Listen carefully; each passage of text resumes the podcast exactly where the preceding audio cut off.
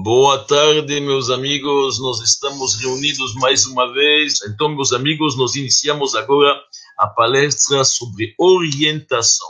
3 de Tammuz, nós sabemos que é o dia do passamento a Hilulá do grande mestre judaico, o Rebbe de Lubavitch, um homem que orientou tanta gente durante sua vida e continua orientando e inspirando tantas massas, tantas pessoas. Então, cai bem esta palestra de orientação que, que significa orientação? Orientação significa direcionar, dar uma direção boa, dar um rumo na vida, a pessoa pegar aconselhamento, se aconselhar para fazer a coisa certa. E nós encontramos já imediatamente na Torá, no começo da criação do mundo, do universo, o Todo-Poderoso faz questão de nos dar uma lição a respeito de orientação e de aconselhamento. Presta atenção. Deus criou o mundo em seis dias, no sétimo descansou, que é o Shabat sagrado. Na sexta-feira, Todo-Poderoso, o Criador, resolve criar o ser humano. Deixou isto para sexta-feira, antes do Shabat. Qual a linguagem na Torá, na Bíblia Sagrada? Naase Adam. Vamos fazer um homem. Ou no plural, melhor, façamos um homem.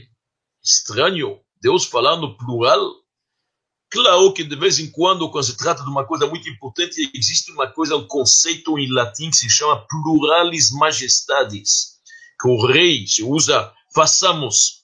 Mas aqui Deus quer nos dar lição.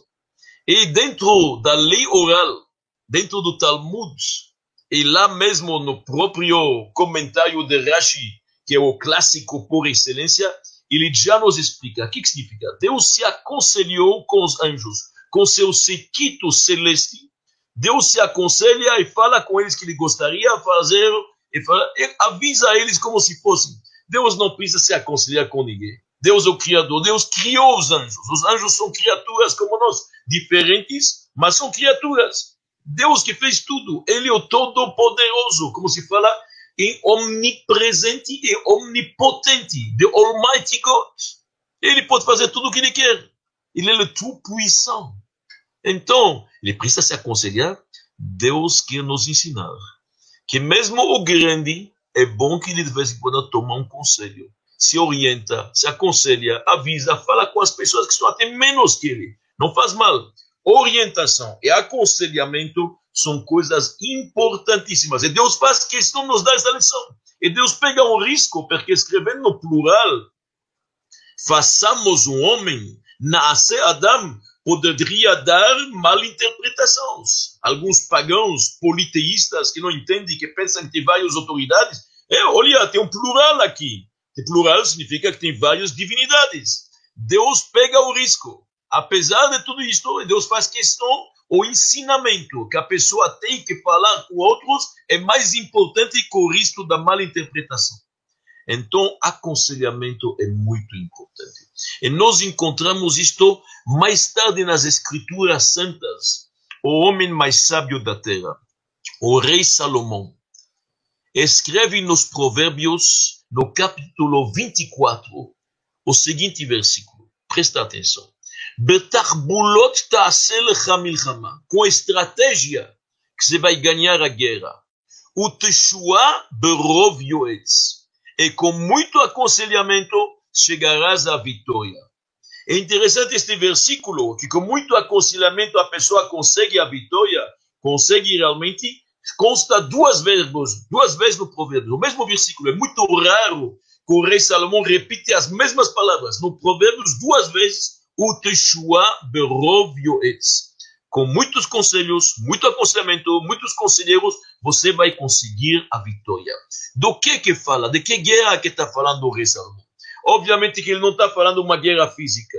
Ele está falando da, do conflito interno.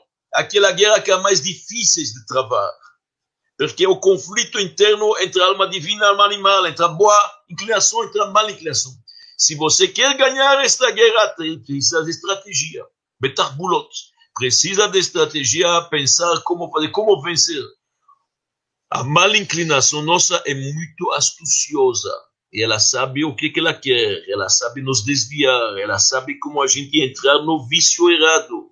Então é muito importante ter uma estratégia. Mas junto com a estratégia ainda não basta. Mesmo que você tenha um plano, aconselhamento. Precisa yoed. Yoed significa precisa se aconselhar, se orientar, perguntar, conversar, ouvir opiniões, não sozinho. Então a gente está vendo quanto que é importante uma pessoa não tomar decisões sozinho. Isto é, na verdade, a, a, a indicação do judaísmo. A indicação bem clara, bem clara. E nós encontramos isto na lei oral também. Até agora eu mencionei apenas a lei escrita. Na lei oral do Talmud, nós encontramos isto no Pirkei Avot, na famosa Ética dos Pais, já no primeiro capítulo, dois grandes sábios nos dão esta lição. O primeiro se chama, se chama Rabbi Yoshua ben Prachia, grande sábio, ele fala, você na vida tem que ter duas coisas importantes. Asel Harav, escolha um mestre para você. Você tem que ter um mestre que vai te ensinar seja um rabino, um preceptor, um orientador, precisa de um mestre. O Knele Hachaver e também adquire para você um amigo. Amigo é importante, falar do coração, tirar, conversar, amizade é super importante. Esta é a palavra de Rabbi Yoshua ben Prachia. Chega Rabban Gamliel e repite a 12. E Rabban Gamliel diz, Asel Harav, escolha um Rav. Um Rav pode ser um rabino orientador, um mestre, como disse. Veistalek minasafek, para tirar as dúvidas. Duas vezes no capítulo 1 da Ética dos Pais. Interessante, isto não é por acaso. E a linguagem é aselechara. Asel significa faça. Faça para si um mestre. Faça para si significa faz, fazer com esforço. Mesmo que é difícil, este você não gostou, este você achou que você sabe melhor, vai, procura. Precisa ter um mestre a Selechá, que seja bom para você, alguém que vai te orientar pessoalmente, te dar atenção. Isto é super importante. E os nossos sábios dizem que isto é a fonte das bênçãos. Em outras palavras, opiniões pode ouvir de muita gente, mas orientação é bom ter um mestre. Claro, quando você já quer crescer, ouvir vários conceitos, várias opiniões, os nossos sábios dizem, é bom aprender com outros. Rabi Meir diz, na Gemara, claramente no avô de Rabi Natan, você terminou aprender o Mirav Echad, você vai para um outro Haram. Mas isso é para conceitos. Isso é para ouvir várias concepções. concepções. Porém, orientação, alguém que te conhece, que vai te dar, que sabe exatamente o que lhe falta, que vai te orientar, estuda isto, faça isto, o que está certo, conhece seu caráter, suas fraquezas, isto é, um mestre apenas. Se chama em hebraico Rabo Hamuvhak, o mestre predileto. O mestre predileto. Isto é importante ter. Rav Muhak, alguém que na verdade, nossos sábios dizem interessante, estas palavras de Rabbi Yoshua ben Prachia na ética dos pais, elas vêm logo depois que alguém disse, abre sua casa para muitos sábios. É bom que a sua casa tenha muitos chachamim, muitos sábios que vêm, que conversam. Sempre é bom trazer sabedoria à casa. Por isto vem Rabbi Yoshua ben Brachia e fala Aselechalav. Um, sabedoria pode escutar de muita gente, mas depois pode ficar confuso. Se cada um vai dar sua opinião, você não sabe mais o que fazer. Então, uma orientação, um.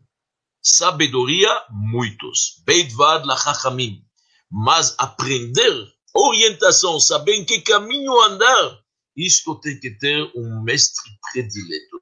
Aselecha Rav. Assim dizem os nossos sábios. Então, é muito importante pôr aqui, eu acho, separar entre a informação e a formação. Informação, nós não estamos tampando os olhos. Informação tem que escutar de muita gente. Aprender o judaísmo é abrangente, uma mente aberta e larga, por que não? Informação, muito bem. Formação de caráter, valores, princípios, rumo na vida. Isto a pessoa tem que ter, na verdade, alguém que te orienta. Isto é muito importante. Este homem vai te dar um caminho na vida, derech como andar na vida, como poder navegar em mares turbulentes, como aguentar, fura, aguentar furacões da vida. Isto existe. Como sair das nuvens para o sol claro. Isto precisa de um mestre que te orienta. E por que que precisa do mestre? Aqui surge a pergunta, por que precisa do mestre? Por que é tão importante? Porque não posso decidir sozinho. Afinal, eu sou grande, vacinado, maduro, já estou na maioridade, por que que não posso decidir sozinho? A resposta é muito simples. Primeiro, a gente pode errar. Errar humano é. É humano errar. Cada um pode errar. Somos subjetivos, somos criaturas, somos limitados. E quando se trata ainda de mim pessoalmente, eu tenho todo o interesse para ser subjetivo, não vou ser objetivo. Então, minha decisão pode ser muito interesseira e pode errar, se desviar do caminho certo. O homem, afinal, é limitado. Se eu quero uma decisão objetiva, clara, honesta e íntegra, muitas vezes não sou capaz eu de dá-la, principalmente para mim mesmo. Então, esse conselho tem que vir de fora. E como diz Rabban Gamliel, tira as dúvidas. O homem não pode viver em dúvidas. Faça isso, faça aquilo, não é bom. A dúvida, os nossos sábios nos dizem, vem da mal inclinação. Interessante que em hebraico a palavra dúvida é safek. E ela tem o mesmo valor que Amalek. Amalek é o sinônimo da nossa mal inclinação, do inimigo que, nos, que quer nos fazer tropeçar. Então a dúvida é ruim, não é bom ter dúvidas. Por isso que os sábios dizem, em simcha que ataratas pecot.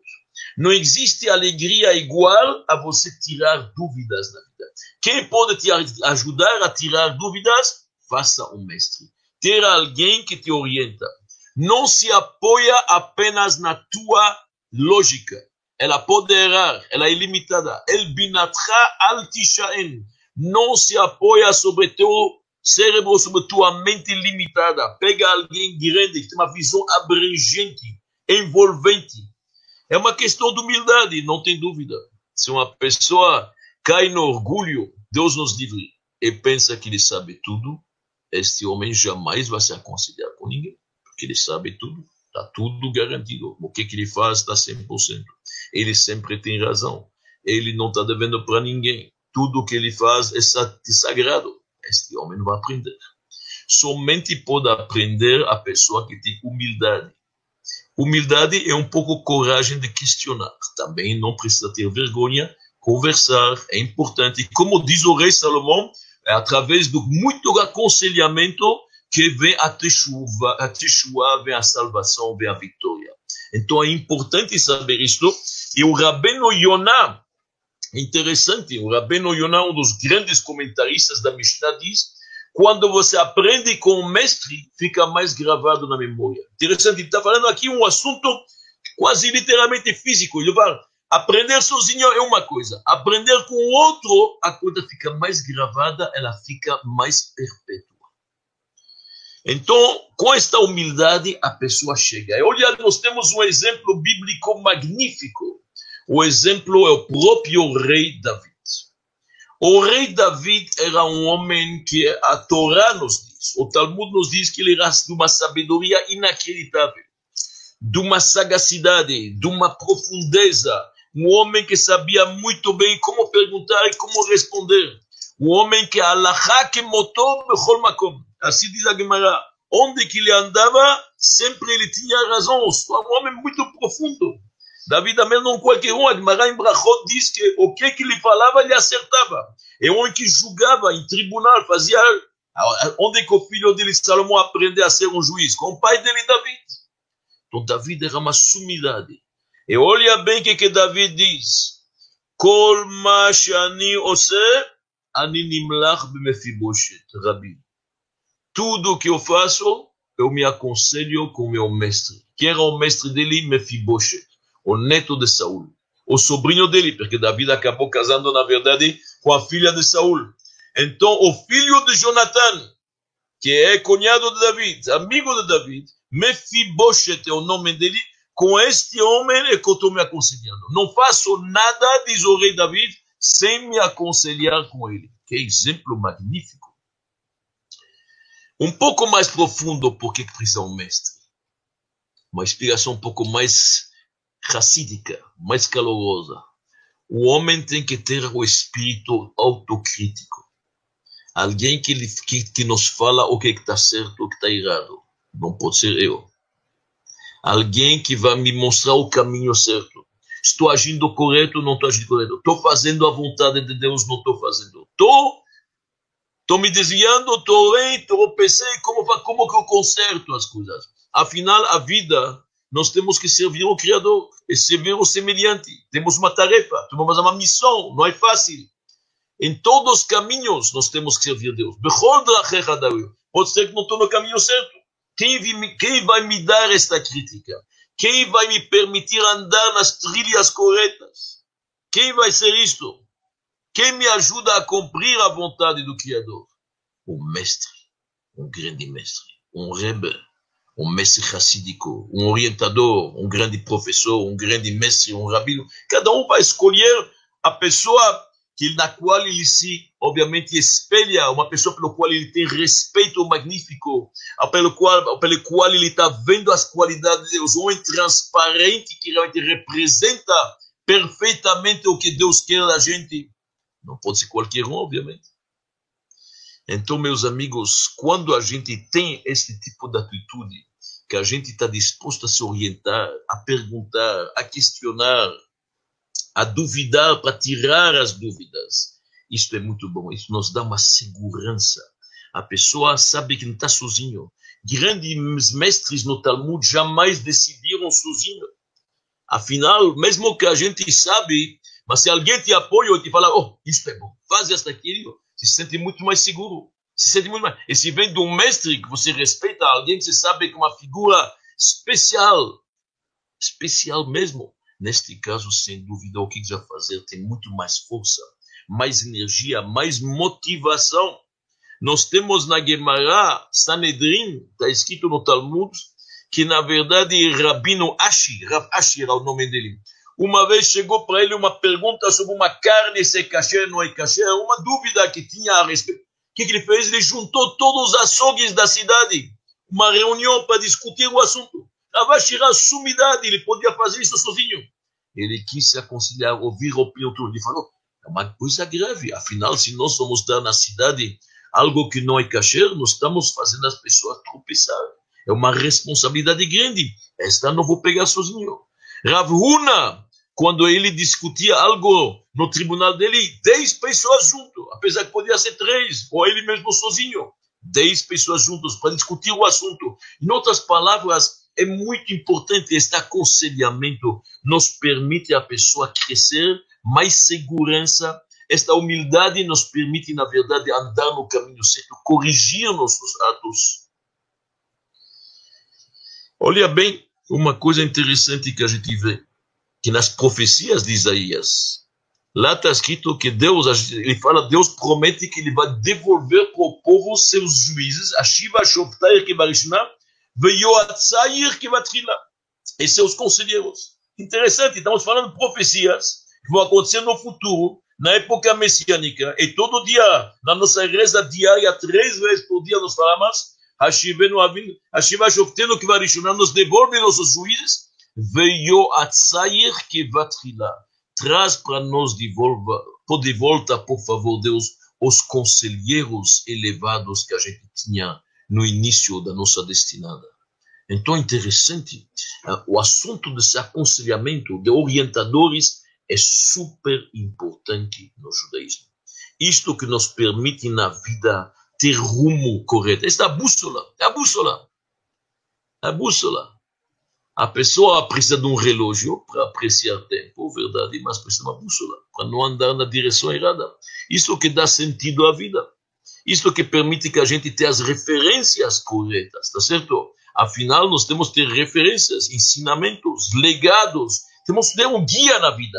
Este guia são os nossos mestres. Então, que Deus nos ajuda que realmente cada um de nós possa escolher isto.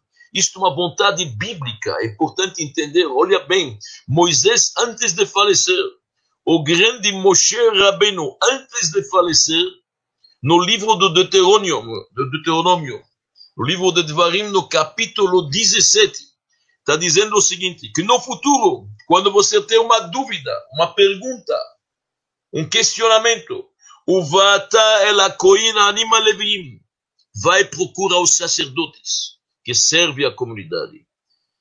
Ela asher vai procurar o juiz que haverá naquela época. O juiz daquela época, ah, você vai falar, ele não é tão grande como o juiz estava antes, não faz mal. Procura o juiz que vai ter naquela época. Como nossos sábios dizem, na verdade, Yiftach Bedoro que Shmuel Bedoro. O juiz Yiftach, na sua geração, era tão grande como Shmuel na sua geração, cada um na sua geração vai e procura o juiz, vai e procura o mestre. E a Torá diz, Veigidu lechai dvar mishpat, eles vão te falar o que fazer. Veacita al pi adavar lecha, e segue o que, que eles estão te aconselhando. Segue as palavras deles. Lotasur min adavar ashiagidu lecha, yamin usmol. Não se desvia nem para a direita e nem para a esquerda. Mandamento bíblico capítulo 17 do Deuteronômio. Vai, procura o sábio que haverá na tua época. E não começa a medir, não é teu assunto. Cada geração tem seus sábios, seus justos, seus homens grandes que são inspirados por Deus. E lá pergunta, e ele vai te falar o que fazer. E segue e não se desvia à direita nem à esquerda. Dizem os nossos sábios no Talmud, mesmo se ele te fala que a direita é a esquerda, ou que a esquerda é direita. Não, tem que escutar. Se ele falar para mim que a direita é a esquerda, como é possível? Impossível. Como direita para a esquerda? Se é minha direita, é direita. A resposta é o seguinte: você, quando está do meu lado, a direita é direita. Mas se você está na minha frente, você vai perceber, na verdade, que esta direita, eu estou falando para você, a esquerda. Tudo depende do ponto de vista como você olha. Então, nós, com o grande mestre, o sábio, o Rebbe, o tzadik, nós não estamos na mesma, na mesma linha. Ele tem uma outra visão, ele enxerga muito mais longe como diz o versículo, Chacham enav berosho. O sábio já está enxergando nem desde o começo da coisa, ele enxerga muito mais longe. Se ele te fala que a direita é esquerda, é porque a direita é esquerda. Nós temos que ter a humildade e a Kabbalatol, aceitar, na verdade, o jugo de aceitar as palavras dos mais sábios, dos mais justos. Isto é muito importante. E graças a Deus, já como falamos no começo da geração, a geração não é órfã. Tem, na verdade, esta possibilidade. Nós tivemos o grande mérito de ter, na verdade, esta orientação clara, mas muito clara e muito pessoal e decisiva do Rebbe, que falou suas opiniões sobre todos os assuntos possíveis. O povo de Israel, em geral, é comparado nos livros místicos a um grande corpo. E no corpo humano você tem braços, e você tem, na verdade, coração, você tem cérebro, você tem tudo. Assim também, você tem gente que são grandes e generosos, eles são o coração do povo. Tem gente que são proativos, que fazem muito, estes são os braços do povo. Tem os professores que ensinam, os mestres, os rabinos, são a cabeça, são na verdade o cérebro Mas existe uma cabeça, o líder. O líder está em contato com todos. E o líder se entrega para, na verdade, o seu povo. Assim como Moshe Rabbeinu, o grande Moisés, qual a diferença entre Moisés e os outros líderes?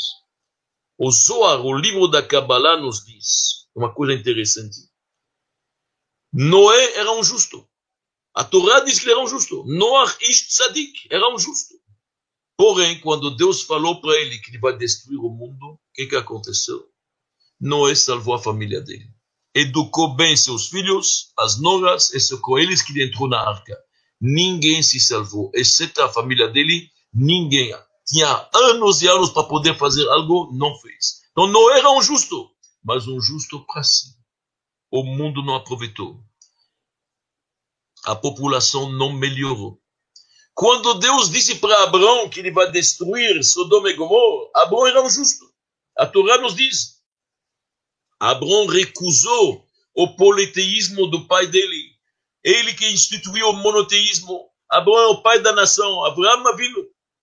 Deus fala para ele: vou destruir Sodoma e Gomorra. O que, que Abraão fala? Discute com Deus. Talvez tenha lá dez justos que poderiam proteger a cidade. Quem sabe talvez tenha um minyan, um quórum de 10 justos, e por mérito deles Deus não vai destruir a cidade. Quando Deus avisou Abraão que não tem 10 justos em Sodoma, não chega, então ele desistiu. E Deus acabou destruindo Sodoma e Gomorra. E agora chega ao terceiro tipo de líder, Moisés, Moshe Rabbeinu. Quando o povo de Israel fez o bezerro de ouro, imagina fazer um bezerro ouro. Claro, foram poucos, não tem dúvida, não foi nem 0,1%, mas fizeram. Ato terrível da apostasia. E Deus está irado. E Deus quer acabar com o povo de Israel, recomeçar um novo povo a partir de Moisés. O que que faz Moisés? O que que faz Moshe Rabbeinu? Moshe Rabbeinu implora a Deus e fala, por favor, perdoa eles. Se não pode me apagar do seu livro, não, não, não conta comigo. Ou você perdoa eles, eu estou junto, ou não estou junto mais. Moisés implora para quem? Para pecadores, para pessoas que fizeram um bezerro de ouro, uma estátua, infringiram os dois primeiros mandamentos. Não haverá na tua casa nenhuma estátua, nenhum ídolo, nada. Moshe, mesmo pelos judeus afastados, mesmo pelos perversos, pede perdão, arrisca a sua vida. Arrisca a sua vida, literalmente, porque Deus podia, na verdade, falar para ele: eliminação total. Moshe faz de tudo e consegue. E Deus perdoou. E Deus acabou perdoando este pecado grave. Este é o verdadeiro líder. Diz o Zohar, apenas Moisés é chamado de Raya Mehemna. Apenas Moshe Rabbeinu é chamado de um pastor fiel. Os outros não são chamados de pastor fiel. São justos, são bons, tem rabinos, tem muita gente, faz muito bom trabalho. Mas um líder, alguém se preocupa com o povo, orienta o povo na direção certa, abençoa eles, se preocupa com eles, pede perdão por eles, implora a Deus por eles. Isto são. É isto o Rebbe. O Rebbe de Lubavitch, o líder mundial do judaísmo, sempre se preocupa com cada judeu, sem exceção. E faz isto com muito amor, e faz isto com muita dedicação e muita devoção. Nós que tivemos o privilégio de estar lá na, estudando lá em Nova York, na yeshiva deles, eu vi realmente pessoas que vinham se aconselhar com ele de todo tipo de pessoas. Alguns precisavam conselhos pessoais, alguns assuntos de saúde, outro assunto conjugal, outro assunto de parnassá, o sustento de não funcionar. Nós vimos lá policiais e políticos, vimos os maiores rabinos do mundo, vieram lá Rosh Yeshiva, decanos de academias talmúdicas, políticos americanos, tudo se pode imaginar. Uma empregada, uma menina pequena, o rei pode parar lá e perguntar como se chama tua boneca. Inacreditável. Esta grandeza, a grandeza dos grandes que eles podem falar com qualquer e são capazes, na verdade, de dar a qualquer um um aconselhamento, uma orientação correta. Nós vimos isto no Rebbe, inacreditável. As orientações deles acertam em todos os campos da vida, seja em psicologia, seja em problemas pessoais da alma, de saúde, de família, não faz diferença. Inacreditável. Eu me lembro de uma moça que estava noiva. Ela chegou um belo dia, entrou numa audiência com o Rebbe particular. Ela disse para o Rebbe que ela quer desistir do casamento. E começou a chorar. Ela falou para o Rebbe, olha, eu tenho um caráter difícil. Mas meu noivo não percebeu isso. Com ele estou sempre bem. Mas eu sei que eu não tenho paciência. Eu tenho muito pouca paciência. Meu, o pavio é muito curto. E logo, logo depois do casamento ele vai perceber isso. Eu estou com medo disso. Ela queria desistir. O Rebbe acalmou ela. O Rebbe falou para ela: olha bem, cada um tem suas limitações. A disciplina vai vindo, autodisciplina, com o tempo as coisas melhoram. E olha o que o Rebbe falou para ele: você não desiste do casamento. Deus vai te mandar muitos filhos, e filhos com muita energia, e você vai precisar de muita paciência. E teus filhos vão te ensinar essa paciência. E entretanto, até lá, disse o Rebbe, você vai e se voluntaria no hospital para crianças. Lá você faz voluntariado. Olha as coisas. Extraordinário. Esta mulher salvou o casamento, a família dele bem casada, tudo, graças a Deus, funciona da melhor forma possível. Então a gente vê, nós vimos isso no Rebbe, esta preocupação com cada um, com tanto amor, com tanta devoção. Tinha um escultor americano judeu, passou na Europa, o nome dele era Jacques Lipschitz. Muitos, ele já faleceu, mas é um escultor importante. As esculturas dele são importantes, tem em Israel, tem no mundo inteiro, são muito caras. A esposa dele tem escultura. Este homem, nos anos 60, 70, 60, começo de 60, ficou muito doente. Pegou um câncer, Deus nos livre. A esposa, ele era nada religioso, mas nada, nada. A esposa dele ouviu falar do Rebbe de Lubavitch, que não escutou, foi pedir uma bênção para o marido, estava no hospital em situação bem grave. O Rebbe falou para ela: o seu marido vai sobreviver, vai melhorar, vai sarar. E pede para ele, quando ele está bem, para voltar aqui gostaria de conversar com ele. E chega Jacques Lipser charado, obviamente curado, e ele chega finalmente para o Rebbe. Ele conta para o Rebbe que ele é um judeu muito, muito afastado um homem que na verdade não tem conexão com o judaísmo nada. Ele diz para o Rebbe, eu já esculpiei várias Virgens Marias para várias igrejas. O Rebbe não se assustou. No final, o Rebbe disse para ele, eu te aconselharia colocar filho. Seria bom para você, para tua saúde e para tua alma, porque o Rebbe sempre conectava a parte física com a parte espiritual. Já que ele é capaz de ter uma leitura transparente, ele vê automaticamente o que, que falta espiritualmente para melhor, melhorar fisicamente. Próximo dia, Jacques Lipschitz recebe em casa um par de tefilim. Aprendeu, colocou, todos os dias havia. Com 67 anos, este homem começa, na verdade, a colocar tefilim se ligou ao Rebbe, vinha nas reuniões, nas aulas do Rebbe particular, se ligou muito, mudou sua vida, mudou o rumo, com uma felicidade, viveu muitos e muitos anos muito bem. E assim nós temos dezenas e dezenas de pessoas, judeus e não judeus. Olha esta história de uma mulher que se chama Shirley Chisholm. Shirley Chisholm, em 1968, foi a primeira mulher negra, mulher de cor, que se tornou congressman, significa ela ficou deputada federal lá em Washington, representando o Brooklyn. Naquela época, muitos racistas ainda nos Estados Unidos. E talvez ainda tem. O Sul, principalmente. Os outros deputados não gostaram disso. Ela foi a primeira negra que ficou deputada e tentaram barrar ela, conseguiram que ela entre numa comissão da agricultura. Ela que sonhou toda a vida dela que ela vai fazer algo pela educação de seus irmãos. Ela queria entrar numa comissão de educação, não deixaram, não deixaram. Ela ficou muito frustrada. Três meses após que ela entrou no seu ofício de trabalho, ela recebe um telefonema. Que é um telefonema do secretariado do Rebbe. O Rebbe de Lubavitch gostaria de ver. Quem não escutou falar do Rebbe, ela vai e chega no escritório do Rebbe numa audiência particular. E o Rebbe fala para ela: Olha, eu sei que você está muito chateada pela situação, mas você estando na comissão da agricultura, você poderia fazer muita coisa. O Rebbe fala para ele: Saiba que na agricultura americana tem muito surplus. Surplus significa tem muitas sobras. Na safra dos cereais, na soja, tem várias coisas que tem muitas sobras. Por que você não cria um programa de alimentação para tantas famílias que precisam seus irmãos e outros, viúvas e órfãos? A Rebbe começa a explicar o projeto inteiro fala para ela, ela se entusiasma, ela recebe força. Ela saiu de lá, foi falar com o senador Humbert Humphrey, que se lembra dele, e outros. Começou a vários deputados e ela criou um programa que até hoje existe. Como se chama?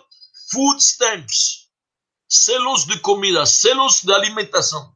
8 milhões de americanos recebem isto. Viúvas, e órfãos, e necessitados, e indigentes, e pessoas, famílias numerosas. Quem precisa? 8 milhões. Até hoje funciona um dos melhores programas sociais dos Estados Unidos. Quem fez? A Shirley Chisholm.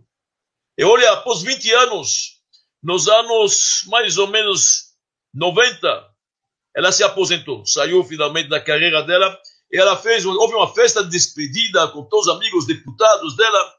No meio ela se levanta e você sabe o que eu lhe falar uma coisa. Quem é a pessoa que me deu toda a força, energia e a motivação e a ideia de fazer este footstands? É um rabino barbudo lá do Brooklyn, chamado o Rebbe de Lubavitch.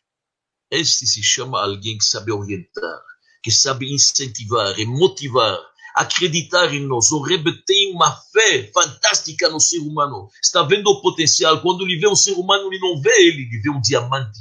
Ele sabe como lapidar.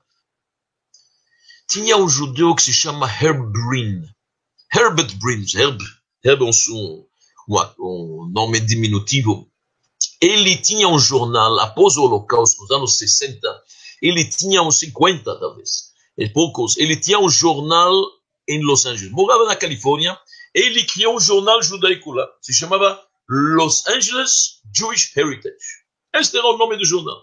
Mas era um judeu, ele fez isso porque ninguém fez. Ele não tem muita prática judaísmo, não faz nada absolutamente, não conhece, não conhece a história judaísmo. Ele fez, ninguém fez, ele fez. Um certo momento ele queria desistir. Ele achou, não é para mim, não, não, não é minha função fazer isso. Ele fez porque não tinha fim em fazer. Não sei como ele chegou em Nova York numa, numa entrevista com o Rebbe. Começo dos anos 60, talvez. Ele contou isto depois do passamento do Rebbe, em 1994. Ele está lá, Mr. Hebrin, ele está falando para o Rebbe, olha, eu não conheço nada de judaísmo. Não vou na sinagoga, não rezo, não sei rezar, não sei hebraico, não sei nada. Eu acho que não é minha função, não é correto. Eu não deveria ser o redator de um jornal, um, do hebdomadário de uma revista judaica. O rei fala, não, por que não? Mas você não sabe nada, não tem problema, cada um pode se dirigir a Deus, você faz as formas. Não. Ele não fala, não, não quero, não, é para mim, não está correto, eu tenho que fazer isso muito melhor. O Rebbe está vendo que ele não está convencendo ele. Conta Herbrin. De repente, o Rebbe se levanta no meio desta audiência, coloca a mão no bolso, tira a carteira dele e pergunta Mr. Brin, quanto que é o subscription? Subscription significa quanto que é a assinatura do seu jornal? O Brin ficou assim, é 3 dólares, naquela época era 3, 4 dólares por ano. O Rebbe tira o dinheiro e fala, eu quero uma assinatura do seu jornal. Obviamente que ele deu uma assinatura vitalícia. Mas o rei falou: olha, você não tem o direito de desistir. Uma coisa boa que você faz, continua. Deus vai te dar a força. Não se importa quanto você sabe e quanto não sabe. Isto é um incentivo. O Rebbe dá força, na verdade, para pessoas fazer. Nunca é tarde demais. E isto nós vimos com os nossos olhos. Professores. Se era professor Bloch, um dos grandes professores da universidade no Canadá de psicologia se o Rosenblum, um dos grandes matemáticos que escreveu livro matemática, eu me lembro, ele chegava no meio das reuniões racídicas com seus escritos, eu rebolhava em dois minutos, corrigia na frente todo mundo algumas, alguns textos. Se o professor Branover, que era em termohidrodinâmica, outro assunto inacreditável em qualquer campo, exatamente como Moisés, que conhecia as 70 línguas e todas as sabedorias, assim também o Rebbe orientou a todos. Inacreditável. Nunca parou de orientar a todos. Isto é magnífico. Isto é magnífico. Eu posso até amanhã contar histórias desse tipo. Eu não vou pegar a força, mas vou terminar talvez com uma história bonita que estou me lembrando. Numa noite, chegou no Rebbe o rabino da Romênia. Naquela época que a gente estudava em Nova York, e a gente viu isto com os nossos olhos. Cada domingo e cada quinta-feira à noite, a partir das 8 horas da noite, o Rebbe recebia as pessoas em audiências particulares. Anos e anos. Muitas vezes terminava às 6 horas de manhã, 7 horas de manhã. O Rebbe ia para casa para 2 horas, 9 e meia, 10 horas, estava de volta. Noite inteira. E quem entrava às 4 horas de manhã pensava que ele é o primeiro que entrou. Pensava que ninguém está lá, só ele com o Rebbe o tempo necessário. É inacreditável uma atenção particular e individual com um aconselhamento magnífico, como nós falamos, esta orientação que cada judeu precisa. Mas não apenas uma orientação, uma mãozinha para te levantar, para acreditar em você e você poder subir e fazer. Olha bem o que, que acontece aqui. Acontece uma coisa interessante. Na Romênia, apesar que era comunista na época, que a gente estava em Nova York, mas era mais leve, eles deixavam um pouco sair. Então, cada dois anos chegava, chamava Rabino Rosen, cada dois anos ele chegava para o Rebbe para se aconselhar sobre o judaísmo romeno, o que fazer e o que não fazer. Ele chega lá e a entrevista dele está marcada às quatro horas de manhã. Ele entra, ele viu que tem muita gente, ele viu que tem uma fila inteira. Ele sabe quanto o tempo do Rebbe é precioso, quanto que a saúde dele é importante. Então ele falou com o Rebbe 10, 15 minutos. Após, após 10, 15 minutos, ele falou com o Rebbe: Não quero pegar do seu tempo precioso. Ele quis quase terminar a conversa. O Rebbe falou para ele: Tenho tempo. Ele falou, mas não, não. O Rebbe falou para ele: Quantos judeus tem na Romênia? Ele falou: Ainda tem 60 mil. Disse o Rebbe para ele: Eu tenho o tempo que precisa para 60 mil judeus. Eu tenho este tempo. O que precisa para 60 mil. Este, na verdade, é o nosso Rebbe.